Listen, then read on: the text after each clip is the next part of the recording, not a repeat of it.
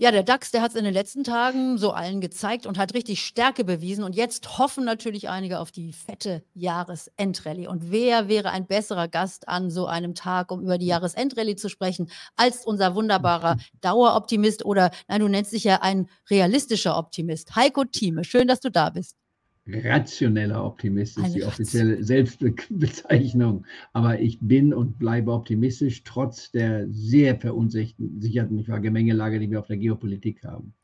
Allerdings, da, da werden wir auch gleich drüber sprechen, aber lass uns vielleicht erstmal auch so ein bisschen über die aktuelle Datenlage reden. Wir gucken ja immer auch in Amerika insbesondere auf die Konjunkturdaten. Wir wollen wissen, was macht die amerikanische Notenbank? Das ist so ein bisschen hier unser Puls, an dem wir alle mit dran kleben. Mhm. Da haben wir jetzt ja auch wieder äh, Daten bekommen zur Inflation. Die ist relativ hartnäckig. Überrascht dich das oder sagst du, damit können wir leben?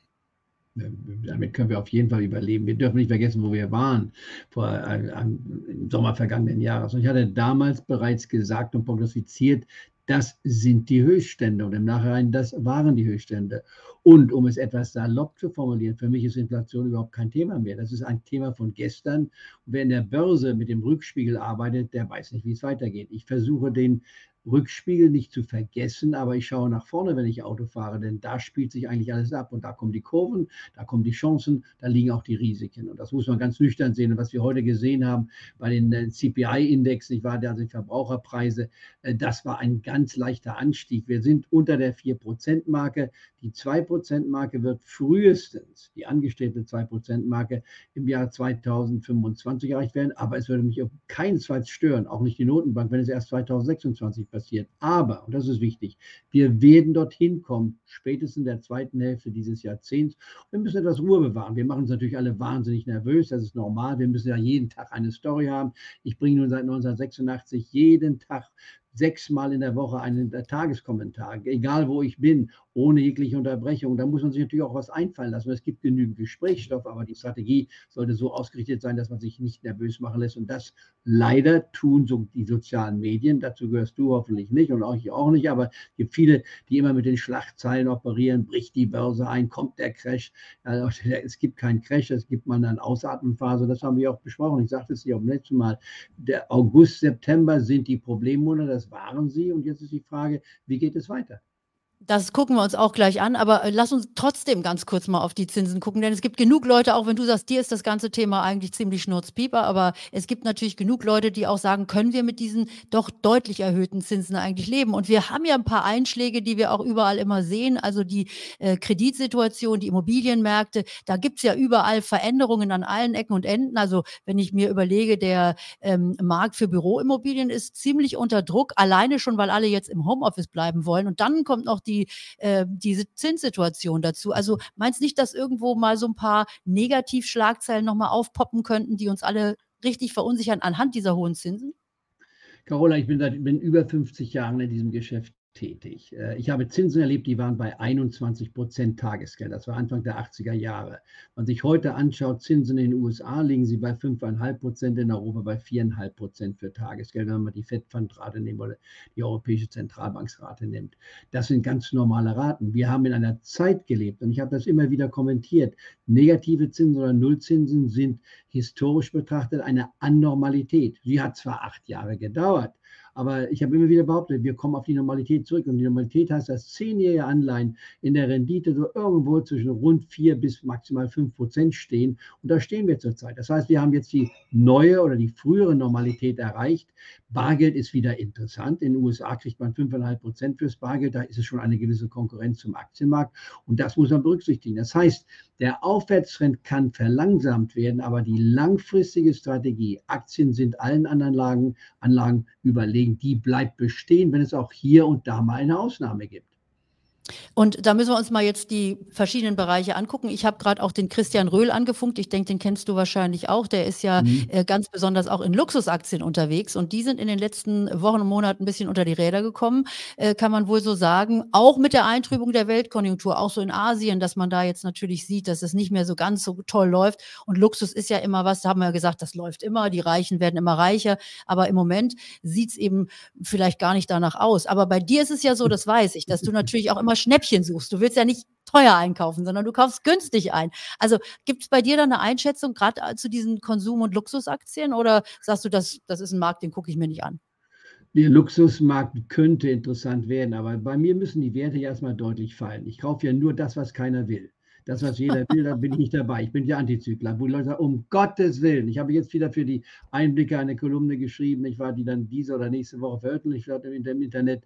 Und ich hatte einen Satz dann zwar rausgenommen. Im Grunde bedauere ich es jetzt schon, dass ich gesagt habe, ich, für mich stehen zurzeit keine Energiewerte auf meiner Liste. Das ist ja der große Liebling von allen Energiewerte. Mhm. Ich habe die Energiewerte gekauft, da waren sie äh, nicht mal halb so hoch, weniger als halb so hoch. Ich meine, es gab eine Occidental Petroleum, die wurde verschenkt unter 10 Euro, da wollte sie keiner haben. Jetzt bei 60 Euro finde ich es ein bisschen teuer. Sie kann noch laufen, 10, 20 Prozent, aber ich mache als Antiküchter nicht den Trend mit. Ich bin kein Trendvoller, sondern ich kaufe das, was wirklich im wahrsten Sinne des Wortes keiner will. Um ein Beispiel zu nennen, in der Autobranche, die VW, die wird verschenkt. Ich kriege 8 Prozent fürs Warten in der Dividendenrendite, nehmen an, die wird weiterhin bezahlt und dann warte ich ab. Das Unternehmen geht aus meiner Sicht nicht pleite. VW ist kein Pleitegeier, hat viele Probleme, ja, die sind ja schon im Markt drin. Also das ist so meine Strategie. Oder eine Fresenius Medical, gestern ist sie eingebrochen. Natürlich gibt es jetzt ein Konkurrenzprodukt, was die Aussichten etwas verschlechtern könnte. Aber wenn ich sie bei 30, 32 sehe, vorher war sie bei 49, wo habe ich sie empfohlen? Als sie unter der 30 Euro bei Marke war bei 25 Euro. Und da konnte ich es mir auch leisten,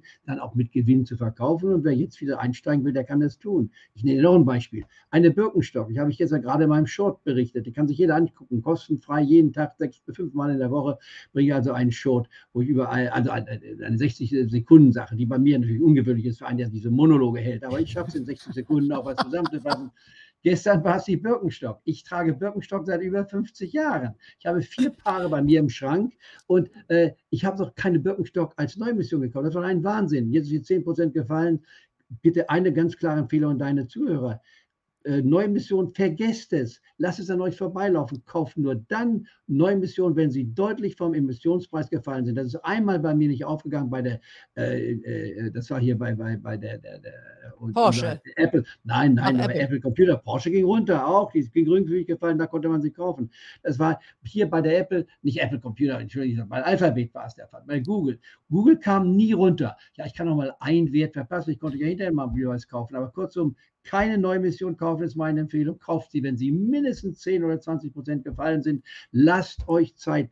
Bitte geht nicht dem Trend nach, sondern als Anti-Trend-Follower dann, wenn es kann. Costolani sagt es ja schon, verhaltet euch christlich, nehmt immer, wenn alle geben wollen und gebt, wenn alle nehmen wollen. Das ist die simpelste Strategie und man sollte auch die Emotion, Emotion weg von Gier. Gier und Angst ist das, was zurzeit die Börse treibt. Wir, war, wir sind jetzt in der Angstphase gewesen am Montag. Äh, in Israel geht die Welt unter, wenn man so will. Wir wollen das Thema mal weglassen. Wer da ja. nur die Schuld zuweisen, alles zu, zu, äh, weglassen. Das ist ein Konflikt, der uns an der Börse wenig interessiert. Nicht wegen der menschlichen Tragödie, dass wir kein Herz haben, aber die Börse handelt primär Fakten, was die Unternehmensgewinne anbetreffen und die wirtschaftlichen Aussichten anbetreffen. Und da ist der Nahe Osten ein Pulverfass seit Jahrzehnten und spielt aber großwirtschaftlich gesehen eine weitaus geringere Rolle. Wir haben auch nichts getan, als in Uganda 100.000 Menschen erschlagen worden. Ich glaube, wir haben nichts getan, als in Laos nicht wahr, zwei Millionen Menschen starben. Das ist tragisch. Das macht mich nicht zu einem brutalen Menschen. Nur, das ist nicht der Fokus einer Anlagestrategie auf die Börse bezogen. Dort werden Gewinnerwartungen gehandelt Aussichten gehandelt. Auch der Krieg in der Ukraine spielt nur eine Nebenrolle, muss man dabei sagen. Und das muss man ausblenden. Also man muss seinen Job als Anlagestrategen richtig erstmal definieren und dann auch klar formulieren. Ja, wir hoffen natürlich trotzdem, dass es hier nicht zu einem Flächenbrand kommt, also an dieser Stelle. Aber du hast einen wichtigen Satz gesagt. Ich verlinke ja deine ganzen äh, Clubs und dein, deine ganzen Briefe hier unten auch in den Show Notes. Aber du hast die Börsenpsychologie erwähnt und da will ich euch eben an dieser Stelle kurz noch mein Buch empfehlen. Das könnt ihr hier einscannen und da kriegt ihr das sogar kostenlos. Da geht es nämlich genau um Börsenpsychologie, wie man eben in solchen Phasen Angst und Gier dann auch für sich am besten einschätzen kann und damit auch arbeiten kann. Ähm, wir hatten das Thema schon Jahresendrallye, also du gehst davon aus, dass es jetzt die nächsten Wochen fröhlich weiter nach oben geht. Nicht fröhlich weiter. Nein, das habe ich nicht gesagt. Wir sind im, ich habe gewarnt in meiner Tagesprognose, ich war vor dem August, September. Das war ein Minus im Endeffekt von 8 Prozent, was wir gesehen haben, fast 9,5 Prozent der Spitze. Das war fast eine Korrektur. Und das waren für mich die gefühlten Tiefstände, also unter der, knapp unter der 15.000 Marke. Kann es auch ein paar Punkte runtergehen? Natürlich kann es tun. Aber wir sind jetzt in der Phase der Bodenbildung, wo wir nach oben gehen. Und wir haben jetzt allerdings in wenigen Tagen, vom Montag bis heute, haben wir doch insgesamt an der Börse hier 4 Prozent zugelegt. Wenn das so weiterginge, würden wir schon Anfang November meine 17.000 beim DAX sehen. Und das sehe ich frühestens am Jahresende. Und das war meine Prognose seit Jahresbeginn. Also auch hier muss man die Dinge in Relation zusehen. Auch beim Dow Jones, die 38.000 Marke schien vor wenigen Tagen ein unerreichbares Ziel. Es ist möglich, es könnte tatsächlich auch was anderes immer passieren, das muss man zugestehen, aber die Jahresendrallye ist eigentlich eher normal. Und zu Jahresbeginn, darf ich nochmal erwähnen, sagte ich, dieses wird ein positives Börsenjahr sein. Und es war bestimmt nicht schlecht mit der 16.500 Marke, die wir überschritten hatten. Ich lege noch drei Prozent dazu bis zum Jahresende. Ich kann auch damit leben, wenn es nicht passiert, aber ich bleibe bei meinen Prognosen, bin relativ hartnäckig kann auch nicht sehen, was hier groß einbrechen sollte. Die Wirtschaft läuft in Deutschland, haben wir eine leichte Rezession, aber nur leicht. Die, Schuhsohlen werden nass, aber die Füße bleiben trocken. Und in der restlichen Welt geht es langsam nach oben. Wir haben langsames Wachstum. Wir werden auf keinen Fall, um mal negativ zu argumentieren, einen Anstieg von 40 Prozent bekommen in den nächsten zwölf Monaten. Das schließe ich aus. Wir waren aber vor einem Jahr auf einer Basis, da war der DAX-Index gerade mal kurzfristig unter die 12.000 Marke gefallen. Und ich sagte, das sind Kaufkurse. 16.500 ist schon ein stolzes Ziel, aber wir können, ich betone nochmal, die 17.000 Marke sehen bis zum Jahresende, ist noch etwas Potenzial drin. Aber kaufe ich jetzt gerade, wo wir gerade 4% im Gesamtindex gemacht haben, Einzelwerte 10, 15% schon gestiegen sind, jetzt ist meine Kaufliste etwas geringer, als sie noch vor wenigen Stunden oder Tagen war.